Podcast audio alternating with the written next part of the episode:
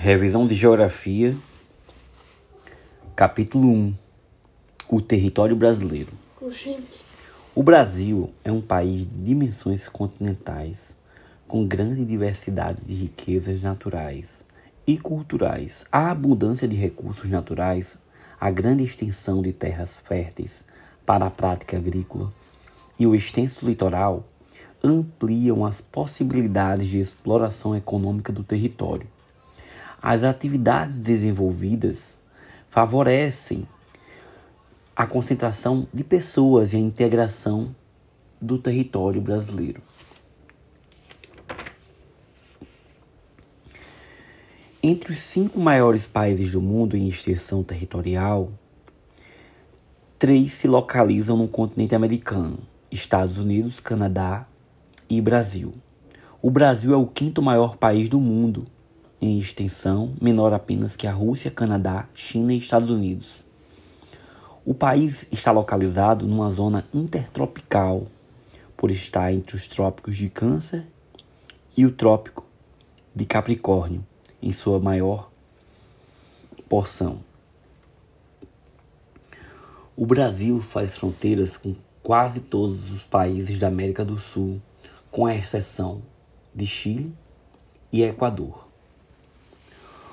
O litoral brasileiro é um dos mais extensos do mundo com quase 7,3 mil quilômetros.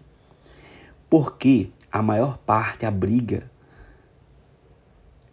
grande parte populacional. O litoral propicia o desenvolvimento de atividades econômicas, como a pesca, o transporte marítimo, além de intensas atividades turísticas. Os portos são responsáveis pelo escoamento de mais de 80% das exportações. Nas cidades portuárias, a atividade dos portos dinamiza o comércio local, gera empregos e eleva o orçamento das administrações municipais.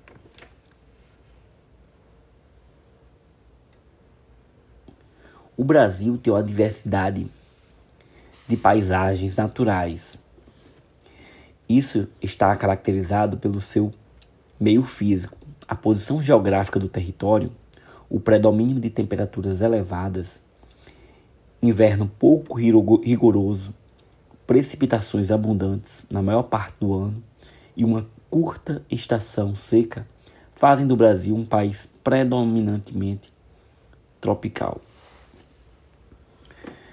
Além disso, as características climáticas influenciam na produção agrícola. É importante lembrar que a intensa ação humana, principalmente pela agricultura, mudou essas paisagens, onde grandes áreas onde havia mata de araucária, mata atlântica, cerrado e mesmo a floresta amazônica, hoje são ocupadas pela agropecuária. agropecuária. Outros elementos naturais são o relevo, a estrutura geológica, a rede hidrográfica e o solo. Nosso relevo tem uma formação muito antiga, por esse motivo, suas formas são bastante aplainadas. Os solos tropicais não são propriamente férteis, mas possuem propriedades físicas favoráveis que, com o manejo adequado, garantem uma boa produtividade na agricultura. A estrutura geológica também é importante para compreendermos as potencialidades e as vulnerabilidades naturais. A presença de grande extensão de terras próprias para a agricultura em boa parte do território eleva uma potencialidade de exploração econômica do país. A legislação brasileira é hoje bastante severa e prevê sérias punições para os que cometem crimes ambientais. Nosso país é muito rico culturalmente. Durante os três séculos seguintes da chegada dos europeus, foram trazidos à força milhões de africanos para trabalhar como escravos.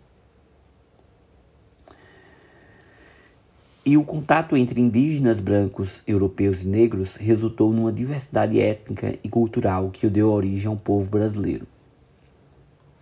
nós so sofremos influências de diversos povos, como os indígenas, portugueses, africanos e outros imigrantes. Ao longo do tempo, a sociedade transformou a paisagem de acordo com seus interesses. Essa interferência sobre o meio produz nas paisagens características que revelam a cultura dos grupos sociais que habitam essas regiões.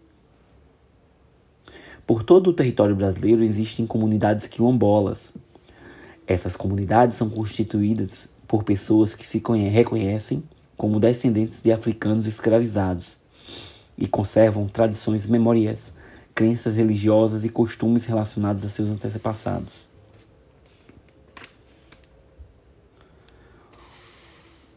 O período colonial, no, no início da colonização, com a implantação da atividade agrícola açucareira, a coroa portuguesa estabeleceu a primeira divisão político-administrativa da colônia.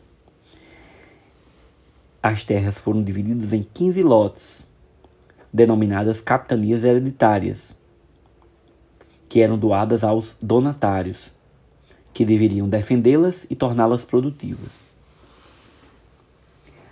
O território foi ampliado e ocupado com o tempo. Esse processo de integração territorial teve como importante meio para interiorizar a atividade pecuária, que foi importante para o abastecimento da região das Minas e a descoberta de novas jazidas de ouro nos estados de Mato Grosso e Goiás contribuíram para a ocupação do interior também da colônia.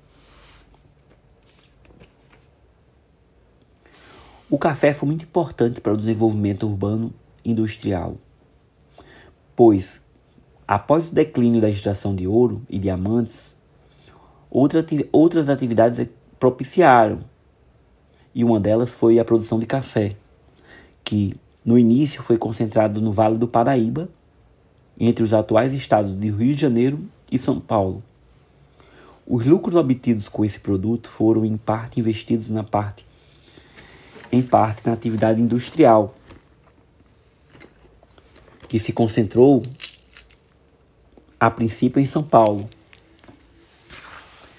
que adquiriu grande importância econômica e tornou-se a primeira na primeira metade do século XX o polo econômico mais importante do Brasil. Nesse mesmo período, outras atividades como a agropecuária nordestina e a extração do lax látex na Amazônia ampliaram o território nacional.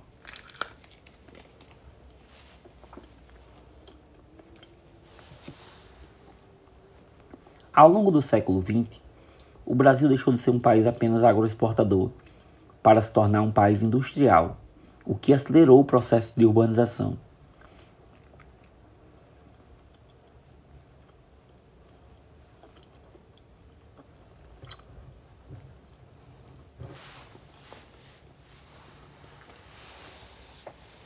Algumas medidas para integração territorial foram efetivadas pelos governos com o intuito de dinamizar o mercado interno e promover a integração entre as regiões brasileiras. Entre essas medidas teve a construção de estradas para interligar o país, a transferência da capital federal para Brasília em 1960, a dinamização das atividades agrícolas no Centro-Oeste e a exploração de recursos naturais na região norte.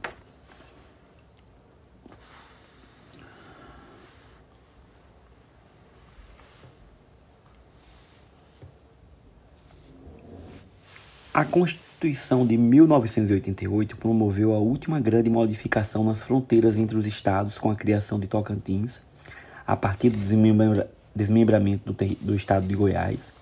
Atualmente, vários projetos de criação de novos estados, o que poderá alterar novamente as divisas das unidades da federação. A divisão política do Brasil. O território brasileiro está dividido em 27 unidades da federação, sendo 26 estados e um distrito federal. Os estados são governados pelos governadores e os municípios pelos prefeitos. O país é dividido em regiões norte, nordeste, centro-oeste, sudeste e sul, que é a regionalização do IBGE. E as regiões geoeconômicas são Amazônia, Nordeste e Centro-Sul.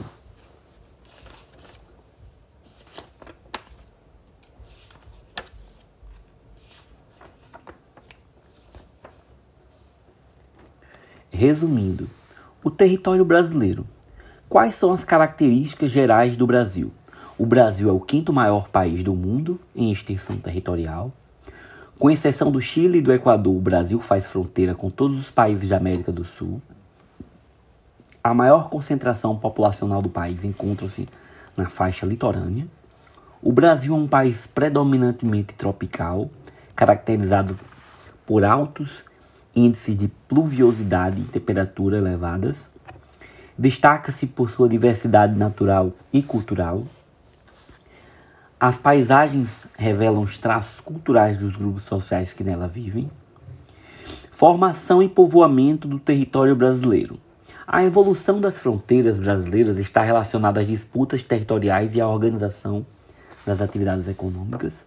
As capitanias hereditárias constituíram a primeira divisão político-administrativa do Brasil, então território colonial português.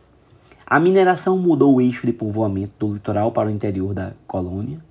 A produção cafeeira do interior paulista impulsionou o desenvolvimento urbano e econômico da região sudeste. Na segunda metade do século XX, completou-se a integração territorial do Brasil com a expansão agrícola para o centro-oeste e a construção de Brasília. A divisão política do Brasil. O território brasileiro está dividido em 26 estados e um distrito federal. De acordo com a regionalização do IBGE, o Brasil se divide em Norte, Nordeste, Sul, Sudeste e Centro-Oeste. E de acordo com os critérios socioeconômicos, o país é dividido em regiões geoeconômicas: Amazônia, Nordeste e Centro-Sul.